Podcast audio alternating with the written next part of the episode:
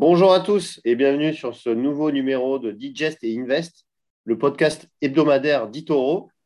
Je, je, retrouve, comme toutes les semaines, David. Salut David. Salut Antoine, bonjour tout le monde. Alors, euh, cette semaine, avant de commencer, on va euh, bien évidemment, comme à chaque fois, euh, donner un petit clause de responsabilité. Il faut savoir que cette présentation est uniquement à des fins éducatives. Il ne doit pas être considéré comme un conseil en investissement ou une recommandation personnelle d'achat ou de vente d'un instrument financier. Il faut que vous vous assuriez de bien comprendre les risques liés au trading avant d'engager votre capital et il ne faut jamais risquer plus que ce que vous êtes prêt à perdre. Enfin, les performances passées ne préjugent jamais des résultats futurs. Voilà qui est dit. Alors, on va commencer euh, tout de suite ce podcast avec, bien évidemment, le fait marquant de la semaine dernière. C'est euh, l'arrivée d'un nouveau variant euh, du Covid-19. Donc, c'est un variant qui nous vient d'Afrique du Sud. David, qu'est-ce que tu peux nous en dire et quel impact ça a eu sur les marchés la semaine dernière? Alors, c'est intéressant de noter que le variant a eu un impact différent sur les marchés européens et les marchés américains. Ce qui est déjà, ce qui est important de noter, c'est que la semaine dernière, les marchés américains, ils étaient fermés, euh, notamment euh, jeudi pour Thanksgiving, et ils étaient ouverts que vendredi dans la matinée. Donc, ils ont subi une, baisse moins forte, justement, des, marchés. Alors, en Europe, on était en baisse entre 5 et 6% justement, à la suite de, l'annonce de ce nouveau variant. Et aux États-Unis, on était en baisse d'environ 2% Donc, on voit que c'était quand même euh, moins, moins marquant aux, États-Unis pour, pour le moment.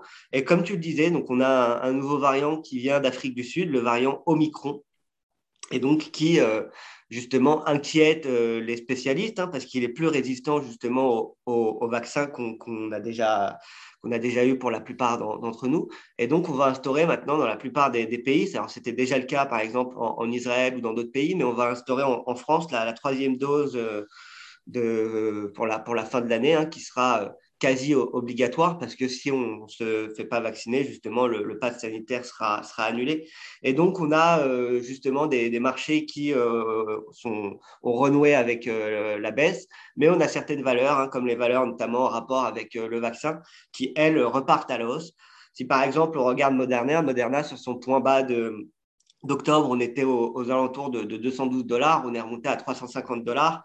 Pfizer, on était aux alentours de, 40 dollars sur le, point bas euh, de novembre, on est remonté à 55 dollars. Et Valneva, on était à 10 dollars sur le point bas d'octobre, on est remonté à, 28, à 10 euros. On était sur Valneva parce que c'est une action française, et on est maintenant à, 28 euros. Donc on voit qu'il y a une forte reprise de, ces valeurs et euh, aussi euh, une forte reprise des valeurs de tout ce qu'on appelle les valeurs de confinement avec notamment les valeurs du, télétravail qui, en profitent, un Zoom qui repart aussi en, hausse et, ce genre de valeurs.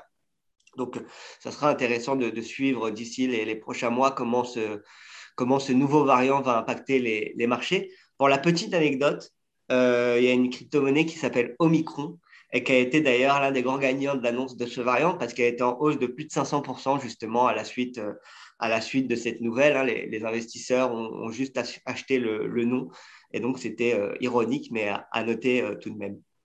Oui, c'est vrai que c'est assez amusant de, voir qu'il y, a une crypto-monnaie qui porte le même nom euh, que ce nouveau variant. Alors, la semaine dernière, ça a été aussi eh bien, le, tant attendu Black Friday. Hein. C'est vrai que c'est une notion qui nous vient des, États-Unis, qui est c'est-à-dire un, un, événement aux États-Unis qui maintenant a été importé quasiment dans tous les pays développés, notamment en France, où euh, justement on a euh, des réductions assez euh, énormes hein, sur plusieurs, sur la, quasi-totalité des produits en vente. Alors, qu'est-ce que tu pourrais nous dire sur ce Black Friday? On a quelques retours déjà en termes de chiffres. Exactement. Alors, ce qui est intéressant, c'est que le Black Friday aux, États-Unis, ça annonce vraiment la, le début, en gros, des, ventes pour la période de Noël, et qui est une période de les périodes de fin d'année, c'est quand même une, période forte en, en vente et en, et en résultat pour, euh, pour les grandes entreprises, parce qu'on estime justement à 1300 milliards de dollars de nombre de, ventes prévues justement euh, pour la période de, fin d'année. C'est Deloitte qui donnait ce, chiffre. Alors, euh, pour le Black Friday, cette année, ce qui a été assez intéressant de noter, contrairement aux autres années, c'est que les gens sont retournés beaucoup en boutique. et ont acheté un peu moins en, ligne cette année par rapport à, à 2020, par exemple, il y a eu plus 61% d'achats réalisés dans des, dans des enseignes physiques. Donc, on voit quand même qu'il y a une reprise de la, vie réelle. Hein. Ça explique aussi une aussi forte hausse par rapport à l'année dernière parce que l'année dernière, on était confinés, donc c'était un peu historique comme situation. Mais on est à moins 27% quand même par rapport à, 2019. Donc, on est en train de voir que les consommations et les, et la, consommation en, boutique euh, est en train de, reprendre. Et donc, on a eu euh, cette année pour le Black Friday, on estime que justement, on a eu en, vente en ligne, on a réalisé 8,9 milliards euh, cette année. C'était justement en dessous des, niveaux de, 2020, parce qu'en 2020, on réalisait 9 milliards de dollars. Euh, justement de vente en ligne pendant le, Black Friday. Donc, on voit que ça a un peu reculé. Puis déjà, à Thanksgiving, les, les chiffres n'étaient pas euh, extraordinaires, parce qu'à Thanksgiving, on avait réalisé 5,1 milliards de, dollars de, ventes. Donc, euh, on voit que pour le moment, les, chiffres sont un peu en, baisse, mais il y a des, des, tendances à noter qui sont vraiment intéressantes sur le Black Friday, notamment la, la tendance Buy No Pay Later qui consiste à acheter maintenant, à payer plus tard ou à payer en, plusieurs fois. C'est une option notamment que PayPal propose en, France.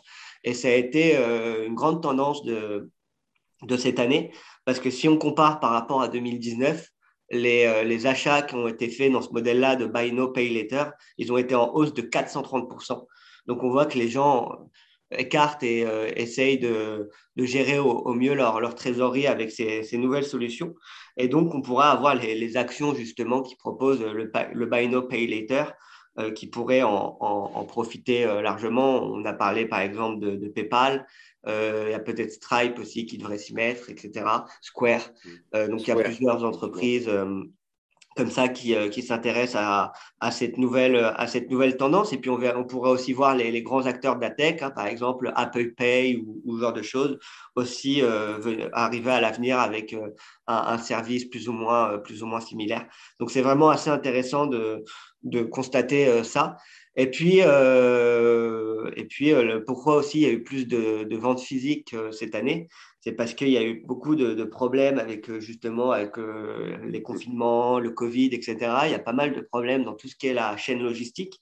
Et donc, euh, les, personnes ont anticipé justement ces, éventuels problèmes et ont préféré aller directement en, boutique, acheter, acheter les, les, choses dont ils avaient besoin.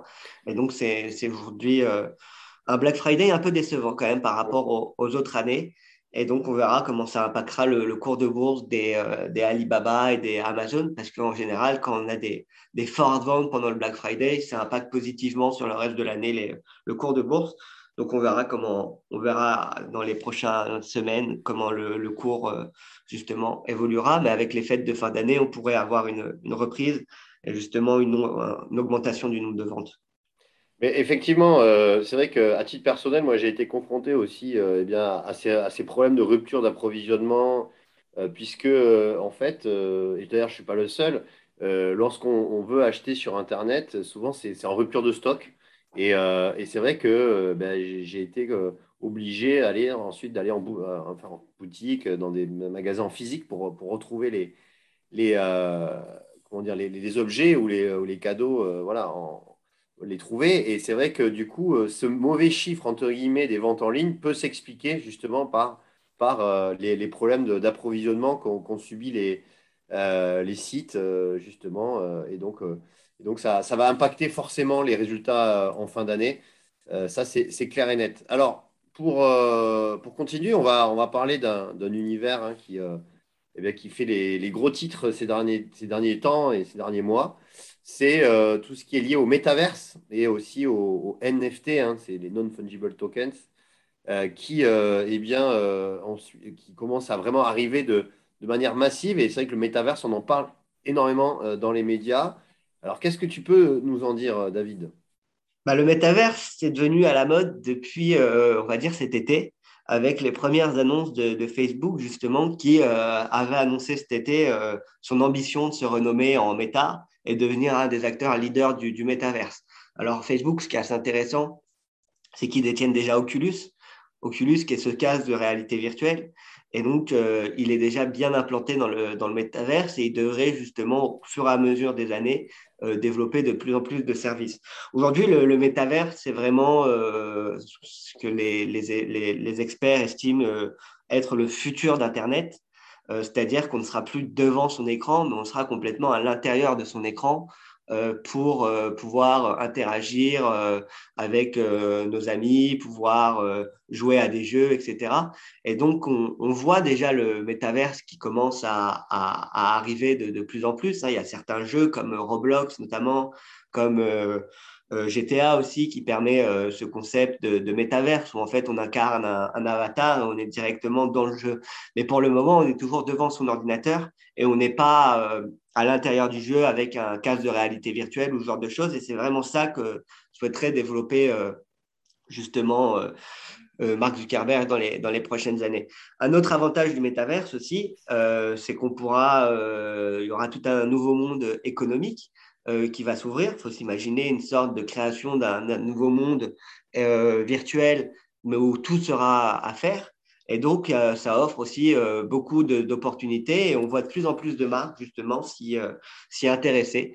il y a par exemple eu Adidas qui a récemment annoncé se lancer dans le métaverse. On a eu Dolce Cabana qui avait lancé à l'époque une collection de, vêtements sous forme de, NFT. Et donc, on a aussi le métaverse qui impacte positivement le, secteur des, NFT, comme tu le disais, les non-fungible tokens. Euh, et ça impacte assez positivement ce, secteur-là. Euh, que ce soit euh, les jetons, donc dans le métaverse et dans les NFT, il y a à la fois des, donc, il y a à la fois, par exemple, les NFT peuvent être tout ce qui est habits, cosmétiques pour un avatar, mais ça peut être aussi un, un métaverse à, proprement parler, un métaverse qui se développe, qui se développe par exemple, euh, dans les crypto-monnaies, il y, en a, deux qui sont assez connus et qui ont des performances euh, assez honorables depuis le début de l'année. On a par exemple Mana, euh, c'est le nom de la crypto-monnaie. Le nom du projet, c'est Decentraland, qui est en hausse justement de, de plus de 5000% sur un an.